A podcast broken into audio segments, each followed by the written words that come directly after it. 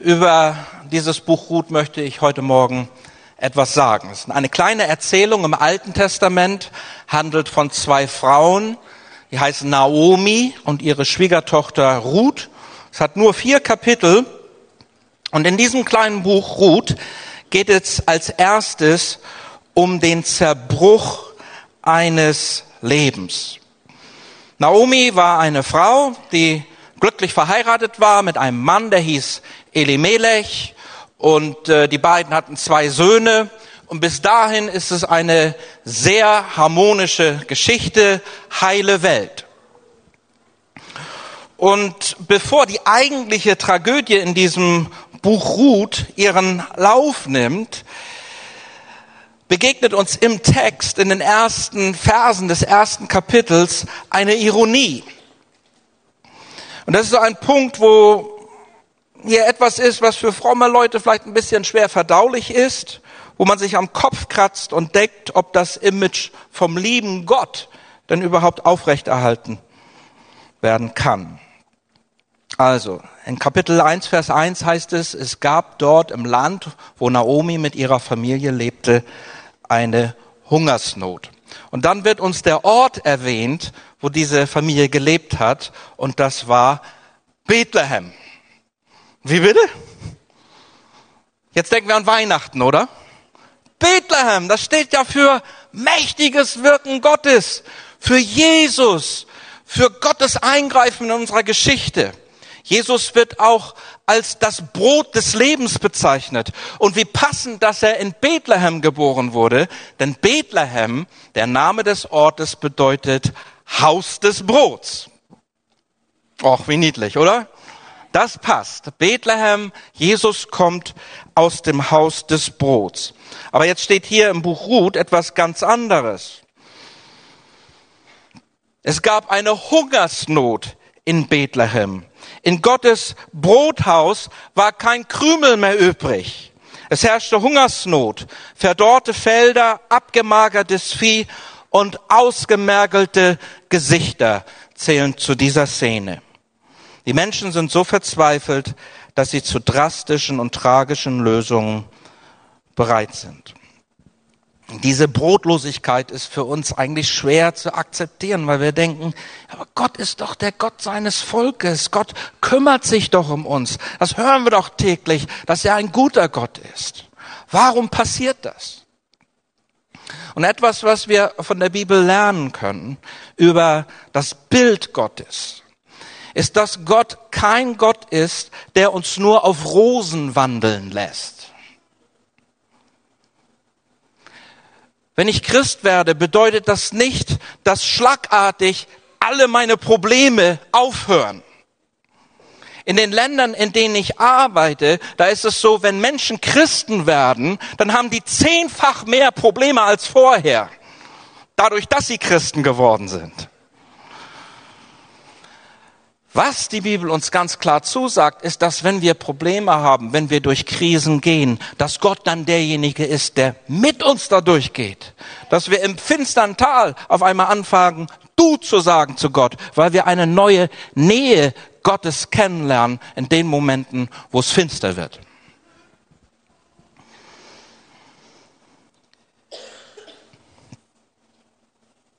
Ich würde ja glauben, aber Vielleicht glauben viele nicht, weil sie so eine Art utopische Vorstellung vom Leben haben mit Gott.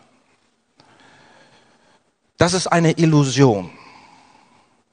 Es ist genauso illusorisch wie zu glauben, wenn ich mich verliebe und dann heiraten wir, wir werden niemals uns streiten.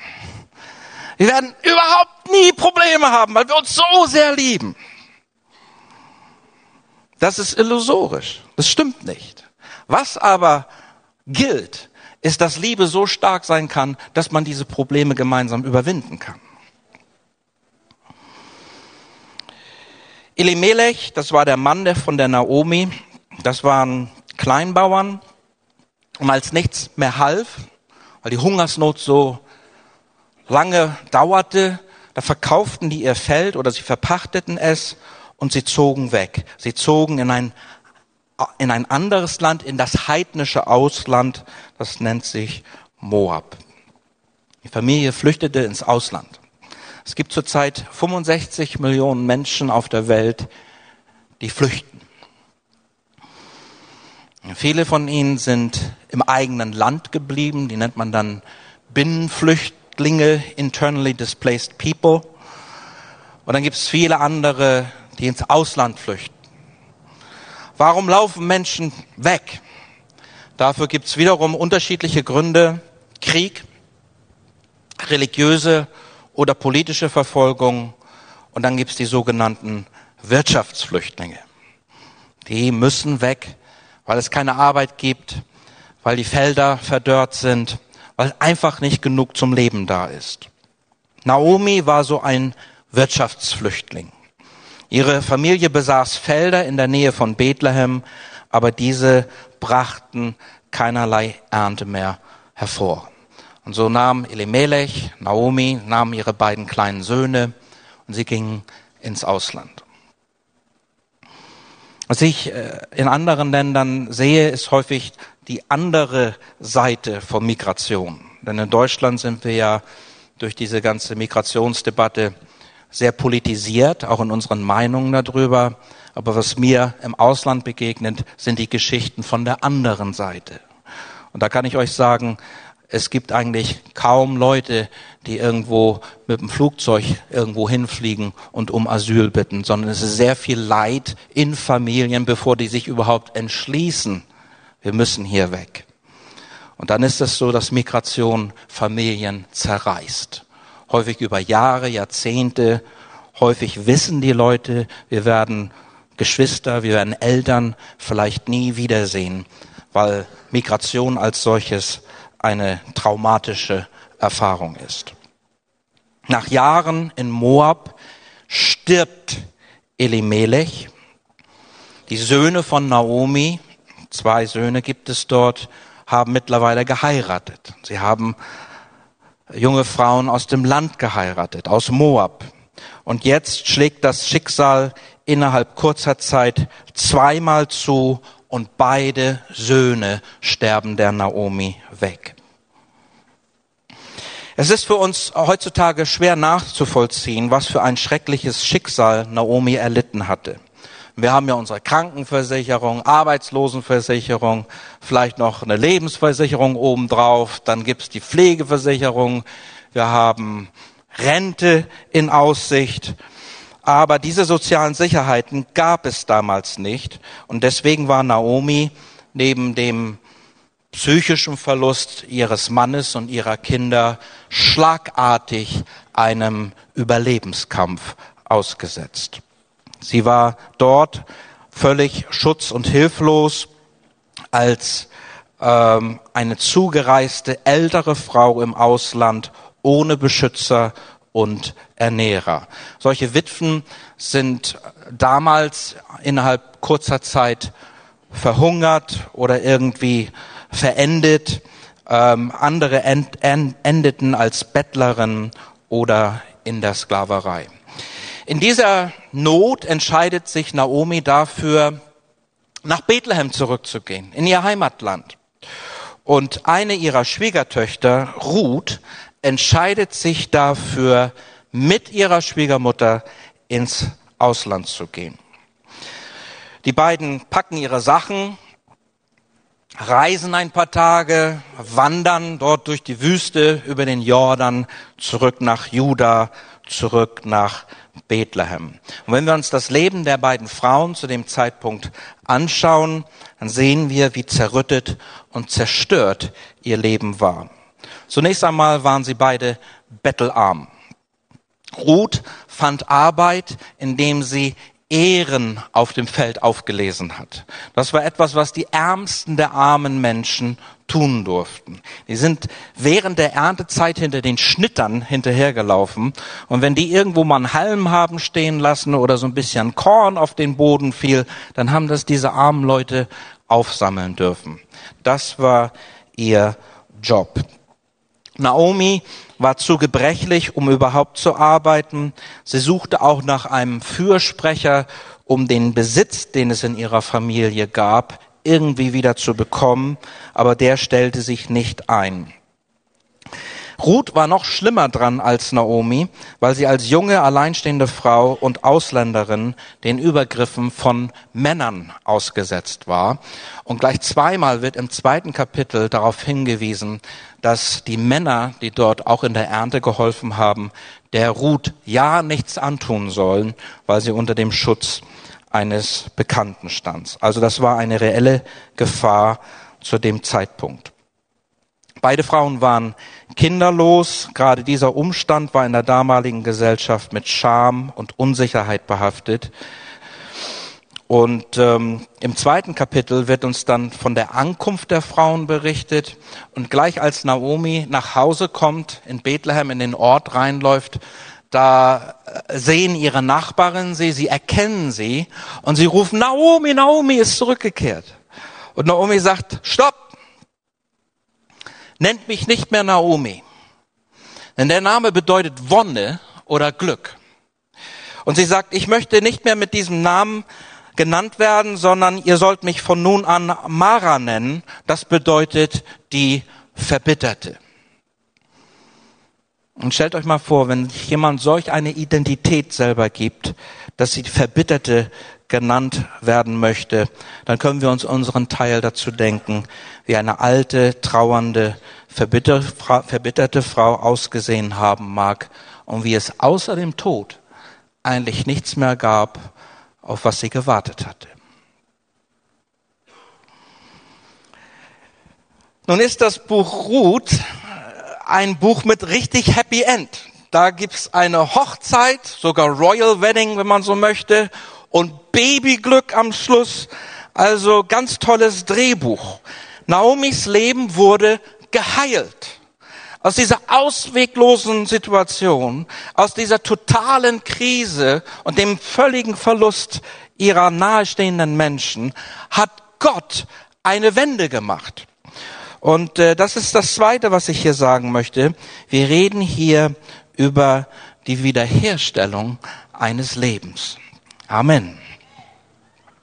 Im Spiegel stand vor circa einem Monat ein Artikel über Resilienz. Das ist eine Eigenschaft, die Leute haben wie so ein Stehaufmännchen. Die werden vom Leben immer wieder gebeutelt und immer wieder niedergestreckt und dann kommt Arbeitslosigkeit und dann gibt's den Verlust von nahen Angehörigen und dann kommt Krankheit und vielleicht Behinderung. Aber die Leute stehen immer wieder auf. Es scheint, als hätten sie einen Geist, der sich einfach nicht unterdrücken lassen lässt. Und ähm, diese Resilienz wurde mit einem kurzen Zitat hier äh, mal definiert. Ich möchte das äh, vorlesen. Jeden Tag überstehen Männer, Frauen und Kinder überall auf der Welt unzählige Krisen. In allen Biografien, auch den erfolgreichen, häufen sich Momente des Scheiterns. Mit Katastrophen, Trauer und Verzweiflung weiterzuleben, ist eine Kernkompetenz der Menschheit. Ohne diese Fähigkeit hätte sie nicht überleben können.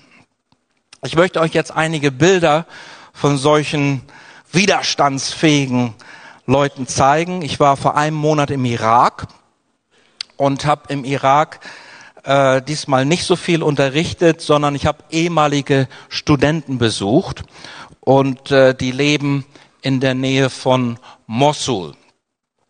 Der Hintergrund dazu ist folgender. 2014 kam ISIS in diese Gegend hinein und hat dort eine Schreckensherrschaft äh, aufgebaut. Viele Christen, auch Katholiken oder orthodoxe Gläubige sind damals geflüchtet. Und ähm, diejenigen, die geflüchtet sind, sind nach Kurdistan gegangen und kamen dann in den Dunstkreis unserer Gemeinde und auch in das Ausbildungssystem, das ich dort aufbaue. Ich habe 2015 angefangen, 2016 waren wir dann so weit, dass wir eine Jüngerschaftsschule gegründet haben. Und die erste Jüngerschaftsschule überhaupt im Irak. Und wir haben äh, innerhalb eines Jahres über 200 Leute dort äh, ausgebildet. Weiter bitte. Ja, das sind also so an allen Ecken und Enden die Bilder, die man dort im Nordirak jetzt sieht. Weiter. Ende 2017 wurde ISIS besiegt und zog sich immer weiter aus dem Irak zurück, bis sie dann schließlich nur noch in Syrien übrig waren. Jetzt sind sie ja ganz zerschlagen. Ab Oktober 2017 sind die Christen, die dort vertrieben worden waren, wieder nach Hause gekommen. Das ist eine Familie, das sind Flüchtlinge. Dieser Mann ist vom Beruf Sportlehrer. Und äh, während sie auf der Flucht waren, haben sie unsere Gemeinde kennengelernt. Viele dieser Leute haben in Zelten gelebt für drei Jahre, kamen dann sonntags in den Gottesdienst und auch bald dann zu den Jüngerschaftsabenden. Die sind so brennend für Jesus. Jetzt hat er angefangen, bei sich im Wohnzimmer eine Gemeinde zu gründen.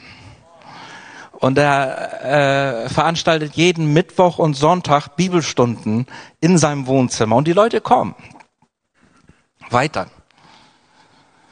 Das ist eine weitere Familie, auch geflüchtet, auch im Jüngerschaftsprogramm. Und äh, als die nach Hause kamen, merkten sie, unsere schöne große Wohnung steht ja noch. Das Nachbarhaus, davon habe ich ein Bild gemacht, wurde von acht Raketen getroffen und zerstört. Weiter. Aber ihr Haus, jetzt sind wir auf dem Dach von ihrem Haus, das ist heil geblieben. Und dann haben sie mir gesagt, wir glauben, dass Gott unser Haus erhalten hat, damit wir hier Christen versammeln können.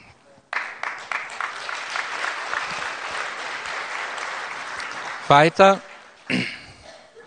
Das ist äh, eine ältere Schwester im Herrn mit ihrem Neffen, äh, die mich schwer beeindruckt hatte ich habe einen ganz neuen Sinn fürs Tätowieren bekommen, weil diese Frau sich ein Kreuz hat tätowieren lassen, bevor der Islam kam. Und das hat sie gemacht, damit sie, falls sie Jesus bekennen muss, ihn auch wirklich bekennt und nicht hinterm Berg halten kann, dass sie eine Christin ist. Und äh, die hat das überlebt. Weiter bitte. Ist eine weitere Familie, geflüchtet, jetzt zurück zu Hause und äh, wirkliche Zeugnisse für den Herrn weiter. Das ist das letzte Bild. Das sind die Bibelschüler, die wir jetzt im Irak haben. Wir haben 22 dort in der Ausbildung und die werden als Gemeindegründer ausgebildet. Vielen Dank.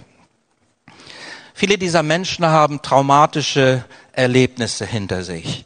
Aber Gott gibt ihnen Resilienz. Gott hilft ihnen, wieder aufzustehen. Wie war das jetzt bei Naomi? Wie gesagt, am Ende des Buches ist Happy End und am Anfang ist eigentlich völlige Verwüstung. Hier ist etwas in diesem Buch, was mich aufgerüttelt hat. Und äh, ihr müsst jetzt mal ganz tief Luft holen. Jetzt wird's ein bisschen provokant. Gott tut im Buch Ruth keine Wunder. Sorry. Wir lieben ja Wunder. Und wir erleben sie auch, oder? Ja, das erlebe ich auch. Nicht jeden Tag, aber manchmal tut Gott Wunder in meinem Dienst, auch in meiner Familie. Das erleben wir, das predigen wir, das glauben wir. Manchmal sind wir auf Gott geworfen und wir beten, Herr, jetzt kannst nur noch du helfen. Jetzt geht es nur noch um dein Eingreifen, Gott. Sonst sind wir hier auf verlorenem Posten.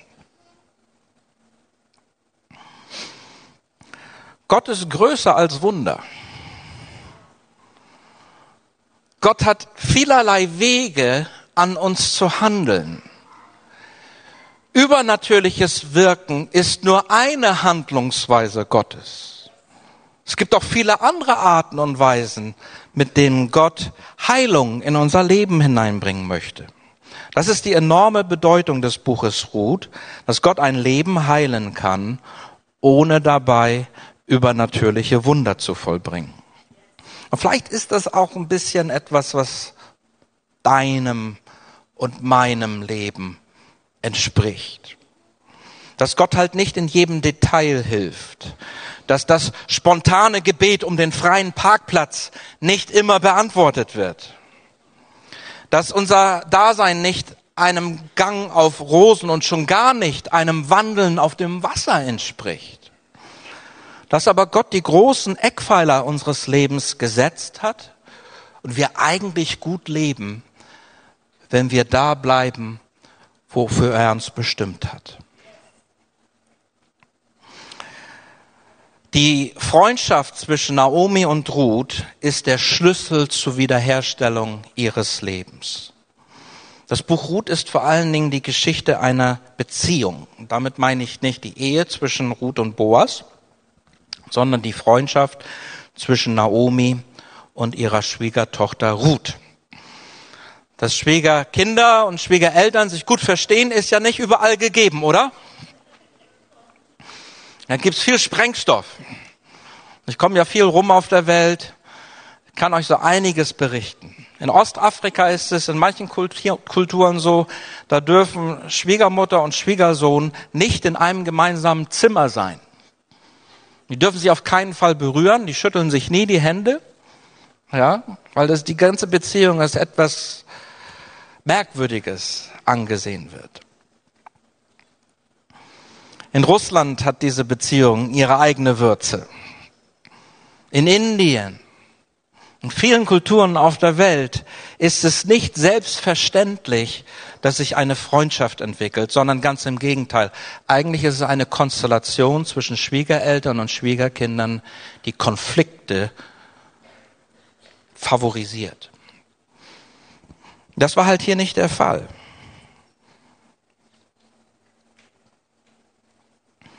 Wir sehen an drei Punkten, was für eine tiefe Beziehung zwischen Naomi und Ruth bestand. Am Anfang des Buches, in der Mitte und am Ende. Am Anfang nötigt Naomi ihre Schwiegertöchter bei der Ausreise aus Moab, sie nicht länger zu begleiten. Sie sagt, Mädchen, hört doch mal zu. Ihr habt eure Eltern hier, eure Freunde, eure Bekannten. In Israel sprechen die Leute eine andere Sprache. Ihr werdet dort immer Außenseiterin sein. Und sie nötigt die beiden, kehrt um, begleitet mich nicht weiter. Und die eine Schwiegertochter, die heißt Orpa, die sagt, okay, ich bleib hier, wenn auch unter Tränen. Ruth hingegen antwortet der Naomi mit solch einem starken Spruch, dass wir das, was die Ruth damals gesagt haben, hat, heute noch benutzen, und zwar als Gelöbnis, wenn Mann und Frau sich vor dem Traualtar Treue schwören. Wollt ihr das mal hören, was die gesagt hat? Sie sagt ihr zu ihr, dränge mich nicht, dich zu verlassen und von dir weg umzukehren. Denn wohin du gehst, dahin will auch ich gehen. Und wo du bleibst, da bleibe auch ich. Dein Volk ist mein Volk und dein Gott ist mein Gott.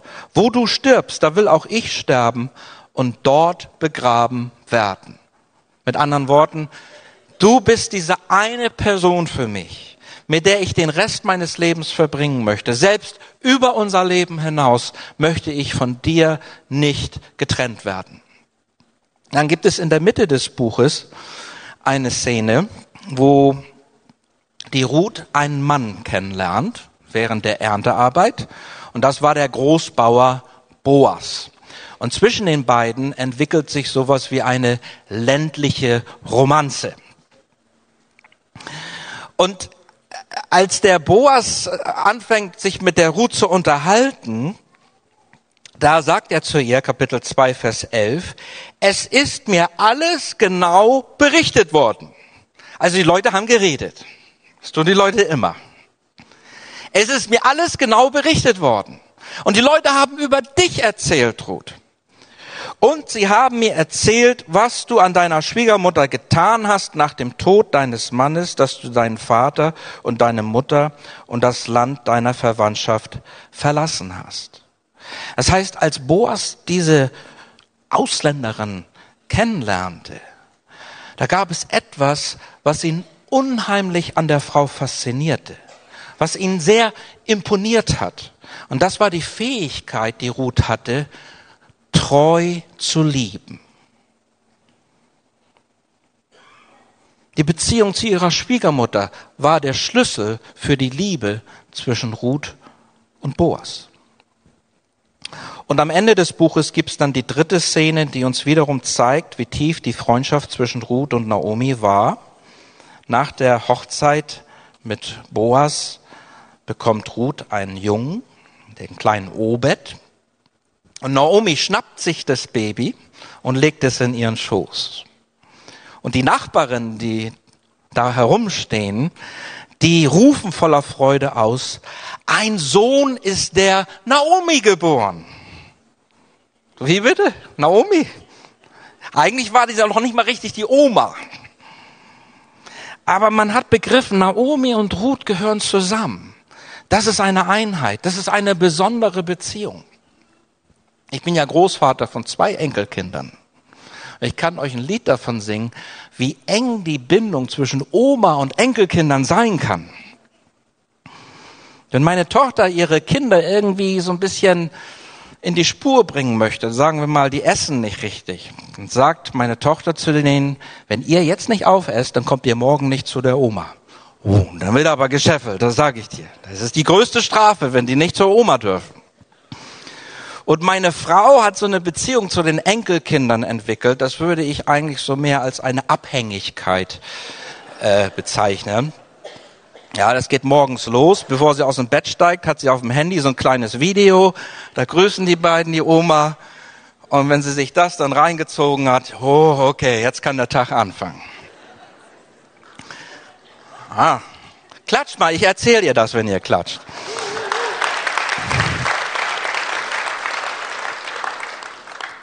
Ganz enge Bindung. Naomi hatte keine Kinder mehr, aber eine Schwiegertochter. Ruth hatte keinen Mann mehr ah, und sie hatte ihre Eltern verlassen. Aber da war eine Schwiegermutter. Wir merken, hier klammern sich zwei einander. Hier sind zwei Menschen, die komme, was da wolle, miteinander durch dick und dünn gehen. Und diese Beziehung ist der Schlüssel zur Wiederherstellung. Wenn du den Zerbruch deiner Welt erlebt hast, dann ist Verbitterung eine Folge, die man, glaube ich, gar nicht, der man gar nicht ausweichen kann. Es darf aber nicht dabei bleiben. Und das Erste und Allerwichtigste, was wir nach dem Zerbruch unserer Welt tun müssen, ist, dass wir Beziehung suchen. Es ist dieses Stehaufmännchen-Prinzip. Das wird uns auch aus der Forschung berichtet. Die Erfahrung einer sicheren Bindung an einen anderen Menschen ist das, was uns am meisten heilt. Und das ist äh, unser Angebot, auch als Gemeinde. Sichere Beziehung. Nicht heile Welt, aber ehrlich und offen und mit Jesus unterwegs sein. Das ist das Angebot unserer Gemeinde. Wir sind keine Sekte, wir sind nicht die alleinselig machende Kirche, aber wir sind eigentlich eine zusammengeschweißte Gemeinschaft. Man braucht bei uns keine Eintrittsgebühr zahlen, man braucht keinen gewissen Bildungsgrad haben, man braucht keine bestimmte Sprache sprechen. Das, was wir gemeinsam haben, ist eine Erfahrung mit Gott. Und was uns sonst noch aneinander bindet, sind wir. Es sind wir.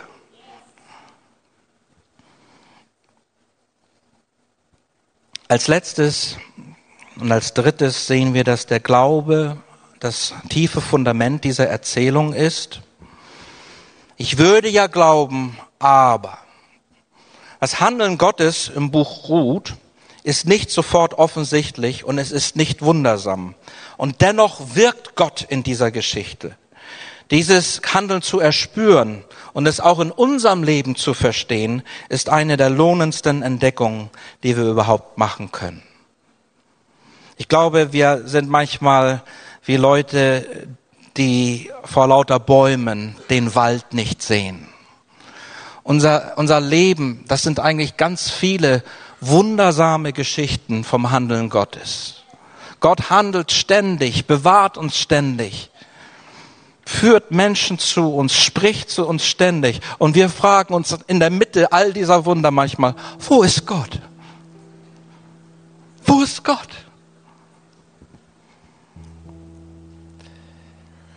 Der Glaube an Gott ist in dieser Geschichte kein blasser Hintergrund, sondern das tiefe Fundament des Geschehens. Da ist zunächst einmal Naomis Glaube. Die Frage ist natürlich, was passierte dort, als Ruth ihren ersten Mann heiratete und dann in diese Familie hineinkam. Da lernte sie dann ihre Schwiegermutter kennen, Naomi. Und diese Naomi hat sie beeindruckt.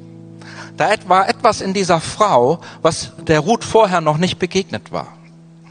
Und letztendlich zu diesem Spruch zu kommen, wo du hingehst, da will auch ich hingehen. Dein Gott soll auch mein Gott sein, ist der Ausdruck tiefer Liebe. Und wisst ihr, es ist ja so, wenn wir jemanden lieben, dann wollen wir auch ein Stück weit so, so sein wie diese Person. Dann gibt es da Qualitäten, nach denen wir uns für uns selber sehnen. Und so hat Ruth den Glauben ihrer Schwiegermutter übernommen und hat den Gott ihrer Schwiegermutter zu ihrem Gott gemacht. Das war ein stiller Glaube, den Naomi hatte, aber er war durch die Schönheit ihres Charakters eine gute Werbung. Es kommt öfters vor, dass Leute, die mit dem Glauben eigentlich nichts am Hut haben, trotzdem beeindruckt sind von uns Christen. Und das ist auch ganz in Ordnung so. Und wir hoffen, dass falls Sie heute hier sind, weil jemand Sie mitgenommen hat, dass Sie den Glauben und den Gott hinter und unter uns noch entdecken werden. Als letztes sehen wir, dass Ruth noch eine andere Verbindung einging, dadurch, dass sie Naomi treu war. Sie kam von ganz außen, sie war keine Jüdin und dennoch wurde sie in das Bundesvolk Gottes aufgenommen. Ruth wurde die Urgroßmutter des großen Königs David. Ruth, dann kam ihr Sohn Obed, der hatte einen Sohn, der hieß Jesse und Jesse war der Vater von dem David. Also wir haben schon ein bisschen Royal Wedding hier in diesem Buch. Und das letzte Mal, dass Ruth in der Bibel erwähnt wird, ist in Matthäus, also im Neuen Testament, Kapitel 1, Vers 6. Und dort wird diese Frau aus Moab, eine Heidin, die eine große Wanderung in ihrem Leben durchgemacht hatte, als Stammmutter Jesu erwähnt. Jesus kam ja aus Bethlehem, aus dem Stamm Juda, genau die Linie, in die Ruth dort eingeheiratet hatte. Und so ist sie in Verbindung mit Jesus auch in der Bibel zu treffen. Unser Leben gewinnt dort an maximaler Bedeutung, wo es in Verbindung zu Jesus tritt. Diese Verbindung ist die persönliche Erfahrung, dass Jesus das Leid dieser Welt während seines Sterbens ebenfalls erlitten und auf sich genommen hat. Und auch unser persönliches Leid, unsere Verbitterung, unsere Trauer hat Christus auf sich genommen. Die Verbindung mit Jesus ist auch die Erfahrung, die beinhaltet, dass Jesus Christus nicht im Grab geblieben ist. Es ist eine Erfahrung mit dieser göttlichen Lebenskraft, die letztendlich die Lösung ist für ihr Leben und auch für mein Leben. Und das ist etwas, was wir allen Menschen, die an Gott zweifeln, anbieten. Kommen Sie in den Lichtkegel der Liebe Gottes. Erfahren Sie unsere Gemeinschaft und erfahren Sie den Gott, der hinter dieser Gemeinschaft steht. Amen.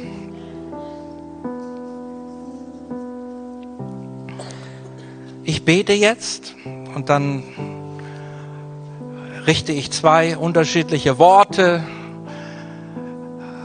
an uns, damit das nicht nur eine Predigt war, die in Schall und Rauch aufgeht, sondern etwas Praktisches wird, was im Leben auch umgesetzt werden kann. Let's pray.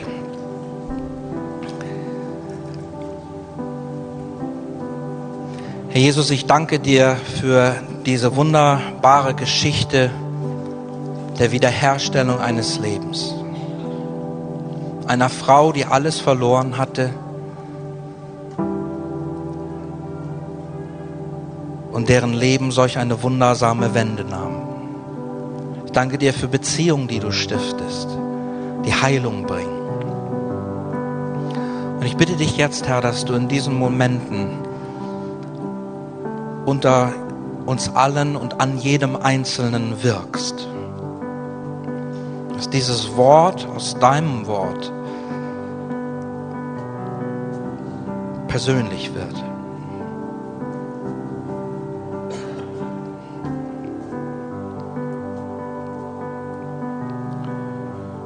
Ich bitte dich, Herr, dass du uns so rufst, dass wir ein Ziehen deiner Liebe förmlich spüren merken, ich kann jetzt nicht so bleiben, wie ich bin, sondern das macht was mit mir.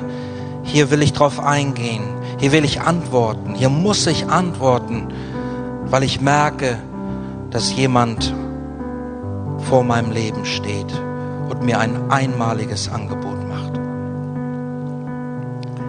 Amen. Ich möchte äh, denjenigen unter uns, die schon ein bisschen länger dabei sind, das mal als Herausforderung ans Herz legen. Gott ist größer als unser Verständnis von ihm. Gott wirkt weiter als unsere beschränkte Perspektive.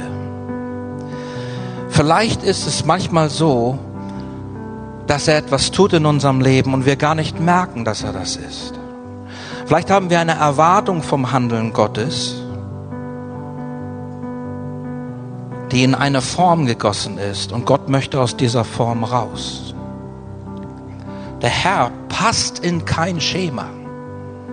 Er passt auch nicht in unsere Theologie, er ist größer als das.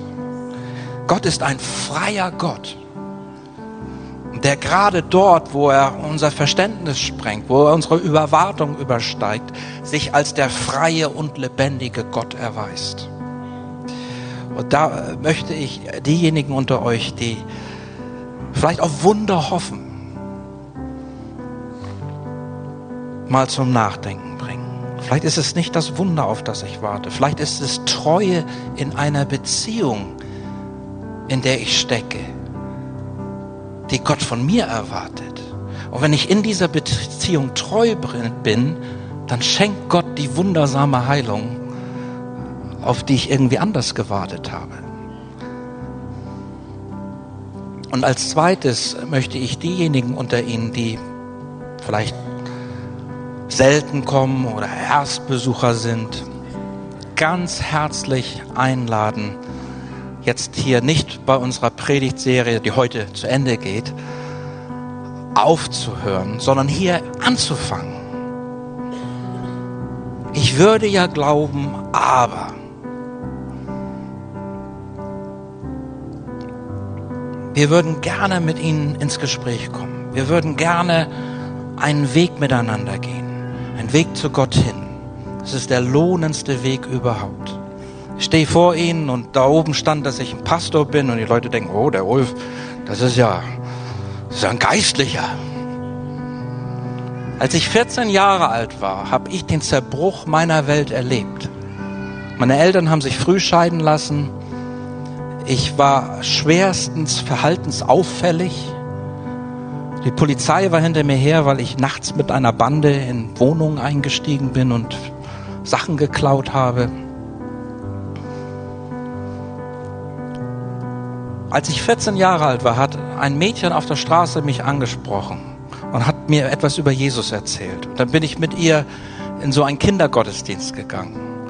Und da war nicht sofort alles heil und gut, aber es hat einen Prozess der Heilung in mir ausgelöst. Dann habe ich mich mit 15 taufen lassen. Mit 16 haben mich die Lehrer zu sich nach Hause eingeladen und gesagt, erzähl doch mal, Ulf, was mit dir los ist. Du warst der schlimmste und schlechteste Schüler, den wir je hatten. Und jetzt bist du der Beste geworden. Das ist das Wirken Gottes. Dieses Wirken Gottes, das gilt für jeden Einzelnen unter uns. ich weiß, wovon ich rede, wenn ich von dem Zerbruch einer Welt und dessen Heilung rede. Während wir jetzt singen, zum Schluss stehen hier rechts und links vertrauliche Gesprächspartner. Sie können dorthin gehen oder mit jemandem sprechen in Ihrer Nähe. Lassen Sie uns im Gespräch bleiben. Lassen Sie uns diesem Aber des Glaubens die Liebe Gottes entgegensetzen. Amen.